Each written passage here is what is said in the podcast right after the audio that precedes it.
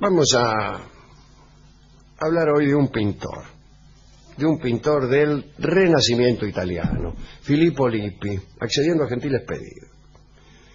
En aquel tiempo cada monasterio quería participar de ese impulso artístico general y acostumbraban a decorar sus instalaciones con obras de artistas renombrados.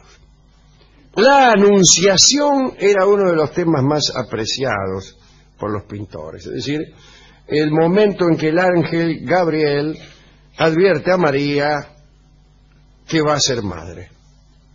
Las autoridades del monasterio Santa Margarita quisieron embellecer su capilla con un cuadro que decorara el altar mayor y que representara la anunciación. Entonces, la Madre Superiora de Santa Margarita decidió encargar el trabajo al pintor Filippo Lippi. Cuando niño, Filippo había sido internado por su madre en un monasterio, Sí. el monasterio Santa María del Carmine, en Florencia. Se hizo monje, se hizo, y allí se formó como pintor. Tenía un maestro llamado Masaccio. Había conseguido imitar a Masaccio de tal modo que muchos decían, sin metaforizar, que el espíritu del maestro había entrado en el cuerpo de Filippo. Y más fervorosamente se creyó eso cuando comenzó a percibirse que Masaccio había dejado de pintar bien. Su saber y emoción había sido devorado por Filippo. E incluso se realizó un exorcismo para ver si Filippo le devolvía su alma a Masaccio. Filippo era protegido de la familia Medici, que eran, como bien saben ustedes, los que cortaban el bacalao en Florencia. Un cuadro para el convento de San Ambrosio llamó la atención de los Medicis, que lo contrataron para decorar, decorar. Para decorar no creo, porque levantar vuelo un palacio es algo muy difícil de lograr, por mucho que el espíritu de Masacho se le haya metido dentro a uno. En cambio, decorar un palacio es, es una empresa difícil, pero hacedera. Bien, otros grandes mercaderes imitaron esa conducta, que no sé cuál es, pero lo imitaron, y encargaron cosas a Lippi, y su fama creció. Era llamado pintor de gracia y ornamento. Su estilo recordaba al gótico, que es un estilo arquitectónico, pero de todos modos, ahí estaban por extensión las ondulaciones plegadas en los vestidos, las figuras delicadas, los colores brillantes. Ahora bien, cuando yo estaba a punto de pedirle el cuadro de la Anunciación, la Madre Superiora, a la que hemos hecho referencia, dudó, no es que dudara de las aptitudes como pintor de este hombre, sino que dudaba de la conducta de Filippo, ya que su reputación era deplorable.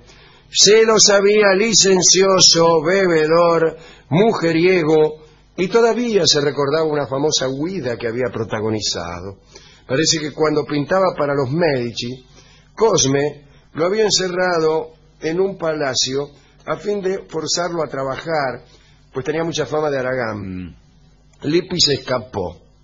Lo encontraron tres días después, andrajoso y borracho, en brazos de unas prostitutas. Cuenta el famoso biógrafo Vasari, Vasari fue el que escribió la biografía de Miguel Ángel, entre muchos otros. Sí, de muchos, que, a cada uno que pasaba por enfrente le escribía la biografía Vasari. Cuenta Vasari que Lippi se gastaba todo el dinero en, en prostitutas. Antes de ese episodio había vivido un momento terrible. A los 17 años había colgado los hábitos y junto con unos amigos había salido como marino en una expedición por el Mediterráneo. Y lo agarraron los piratas berberiscos. Eh, y Lippi y sus compañeros fueron llevados encadenados a Argel. El sol estallaba en Argel. Argel, allí donde estuvo también cautivo Cervantes. Lo liberaron cuando pintó a un jefe berberisco al carbón. El retrato era extraordinario. Así que parece que pasó a trabajar como retratista de otros jefes y luego lo liberaron y se fue a Florencia. ¿Los berberiscos eran musulmanes? Ah, porque si, si hubieran sido eh, si hubieran sido musulmanes no hubiera tenido tanto éxito como retratista. No se puede, eh, la religión islámica prohíbe el retrato. Entonces ahí estaba la madre superiora dudando, no sabía si debía entregar a Lippi un trabajo tan delicado y piadoso. Ya meter a ese hombre en el convento era un peligro, ya conocen ustedes la canción. Un pájaro se cayó en el medio de un convento, etcétera. Bueno, ella, la madre superiora, había admirado la natividad que este hombre había pintado para los Médicis y sobre todo las anunciaciones que había pintado para los conventos de San Lorenzo y Santa María Primavera. La superiora pensó que para evitar que aquel hombre mancillara las almas de su convento, bastaría con prohibir a las hermanas que hablaran con él. Debían ignorarlo por completo. Entonces se hizo el ofrecimiento. Filipo aceptó entusiasmado y enseguida empezaron los, problemas. El pintor buscaba un rostro que le sirviera para pintar a la Virgen de la Anunciación y no lo encontraba. Ninguna de las modelos que conocía lo convencía. Pasaron las semanas. Filipo se desesperaba. La superiora se inquietaba. Una mañana, mientras que en el despacho de la superiora Filipo decía que no había encontrado aún la inspiración, entró una monjita joven. Filipo la vio y quedó fascinado. Se enamoró en ese mismo instante. Filipo se volvió hacia la superiora y le dijo, es ella. Dice el cronista que comprendió que mostrar su emoción le impediría volverla a ver y ocultó esta exaltación de hombre bajo la exaltación confesable del artista. Y le dijo a la madre superiora que era la chica, justo el modelo que necesitaba, dijo, enarcando las cejas. Mm. La superiora no percibió la calidad de la emoción que embargaba a Lippi. Pidió que le diera un tiempo para reflexionar y se armó un debate en el convento. Por una parte, que una de las hermanas encarnara una virgen era un honor. Por otra parte, era un peligro dejarla en manos de aquel tipo. Finalmente alguien dijo que si el cielo había elegido a la monjita, sabría cómo protegerla. Pobre monja. Estuvo muy bien. Voy a anotar este argumento.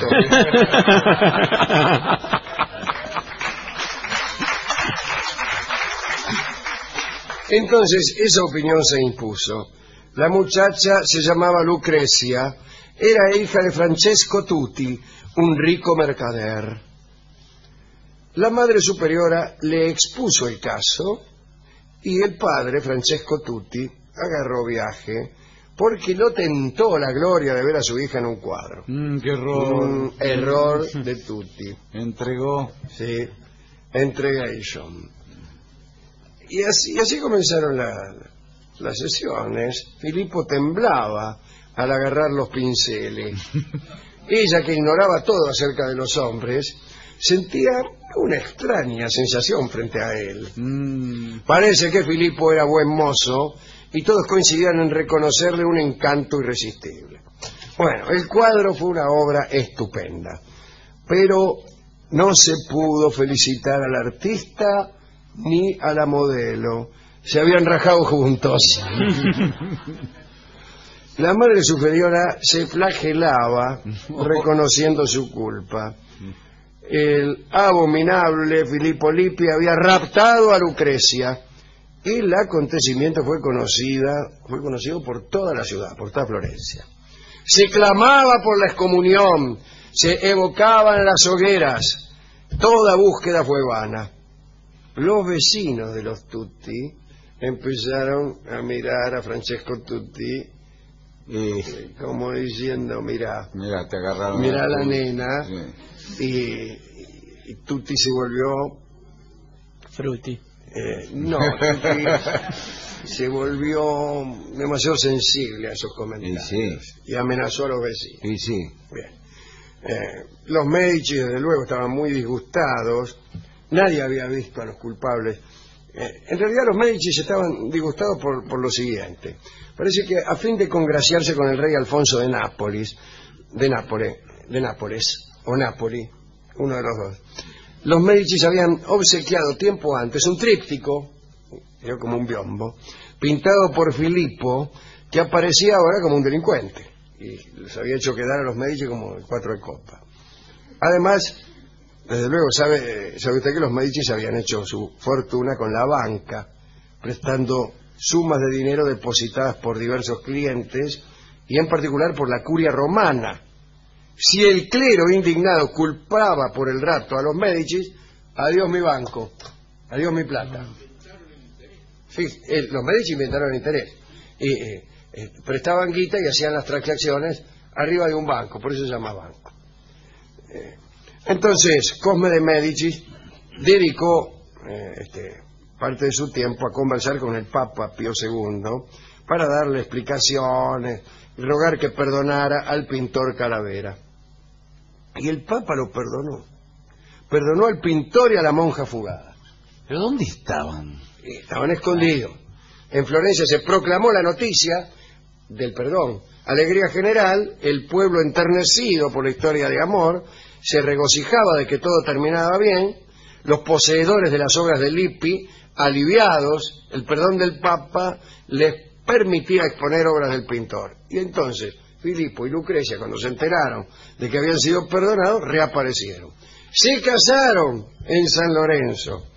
Lucrecia ya estaba convenientemente embarazada y Filipo se convirtió en marido enamorado.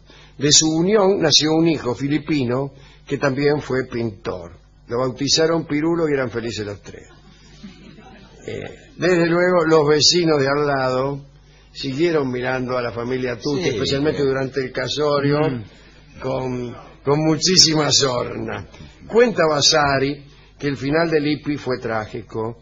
Los parientes de Lucrecia, que nunca habían aceptado el rapto y el ultraje, lo envenenaron No. eh, y Filipo murió a los 57 años, así se demoraron para envenenarlo, en 1558. Lo enterraron en Spoleto, en una iglesia que él mismo había decorado. El rostro de Lucrecia es uno de los más célebres y más reconocidos. Es el de la Virgen con el niño que figura en todos los cuadros de Filipo posteriores al encuentro. Algunos años más tarde, dice, Lorenzo de Medici fue a Spoleto para pedir a esa ciudad los restos de Lippi. Mentira, Lorenzo de Medici, o al menos Lorenzo el Magnífico, el, el célebre Lorenzo de Medici, murió durante el siglo XV. Así que llevaba muchos años muerto, ya cuando pasó este episodio. Bueno, a lo mejor otro Lorenzo, los Medici repetían nombres, pero el famoso Lorenzo el Magnífico. eh, Bien, otro Lorenzo fue a Spoleto para pedir a esa ciudad los restos de Lippi, para enterrarlo en, Flo- en Florencia, en Santa María del Fiore. Ya eh, ahí la, la comuna de Spoleto le dijo que la ciudad estaba muy escasa de hombres excelentes. Mirá qué lindo argumento. Eh, dice, esta ciudad está muy escasa, andamos escasani de hombres excelentes enterrados aquí. En cambio Florencia está lleno. Ordinario. Y Lorenzo de Medici dijo, sí, tienen razón y se las tomó. Así terminó esta bella historia del pintor y la modelo.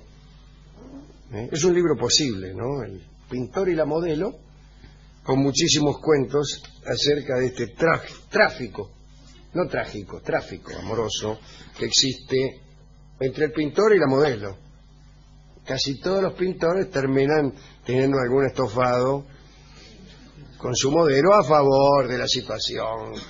eh, Dice que también la lo- modelo un poco desnuda, el tipo un poco aburrido, la soledad, la tradición que empuja, ¿no? Dicen que Es la tradición que empuja, vamos a hacer. Eh, sucede a fotógrafos también con... ¿Sí? Sí, sí. Se conforman mucha pareja de fotógrafo y modelo que fue a posar. Yo pienso en, en aquella amante de Eric Satie, Suzanne, que había sido modelo de, de Renoir y que era también pintora ella misma y que según decían las malas lenguas ejercía este tráfico en ambas, en ambas direcciones. Es decir, en tanto Ajá. que modelo de Renoir eh, ella se acostaba con, con el pintor y en tanto que pintora de algún otro eh, Ah. lo hacía con el modelo, ¿no? Bueno, dedicamos esto entonces a todas las modelos y a todos los pintores, a los pintores que se enamoran de la modelo, me parece una actitud artística congruente. Si le eligió para pintarla es porque le gustaba. Si le gustaba, ¿por qué no enamorarse? Además, cuando uno entra en el mundo de la realización artística, de la poesía, de la pintura o de la música, se produce una mezcla entre el sujeto artístico y el sujeto erótico, y esta mezcla produce resultados interesantes en el primero o en el segundo de los aspectos. Y en ambos. Bueno, no. así como el pintor o el artista se ven impactados ante la modelo, también la modelo sufre un cambio a partir de esa visión del artista. Tal vez se ve uno renacido. Sé. ¿Qué más puede pedir uno que, que renacer en un amante? ¿no? Enamorarse es también renacer. Bueno, ¿qué, qué- un amorío eso. No también, es un renacimiento. Cualquier amorío, no necesariamente Romeo y Julieta. ¿eh? Bueno. Eh, escucharemos, hemos ido a la discoteca a ver qué, qué había, no había nada. Contamos esta historia. Voy a hacer una pregunta con respecto, discúlpeme. Eh, por favor. Eh, y entonces, eh, si el enamorarse es un renacimiento, una pelea es una especie de muerte. Sí. No hay nada más parecido a la muerte que el desengaño amoroso. La soledad del desengaño amoroso es lo más parecido a la muerte que hay en vida. Cuando usted le pasa eso, puede aprovechar esa desagradable situación para hacerse una idea de lo que será estar muerto. Es por ahí anda. Por ahí anda. Todo esto le contamos al discotecario, pero él le había llamado la atención esta inquina entre vecinos, Mm. esta sorna de los vecinos de Tutti, especialmente cuando presenciaron o oyeron quizá, u oyeron los rumores del, del casorio. Y ahora con- se casan, con ¿eh? Claro. embarazada. Un poquito Mm. gorda hasta la novia, Eh, decía. Mm. Y entonces me entregó rápidamente el tango que se llama Los Cosos de Allah, que hace alusión a ese episodio, y que escucharemos ahora en la voz de Jorge Vidal, la- una voz llena de sorna, también, eh, como cantado en la casa de al lado. ¿sí?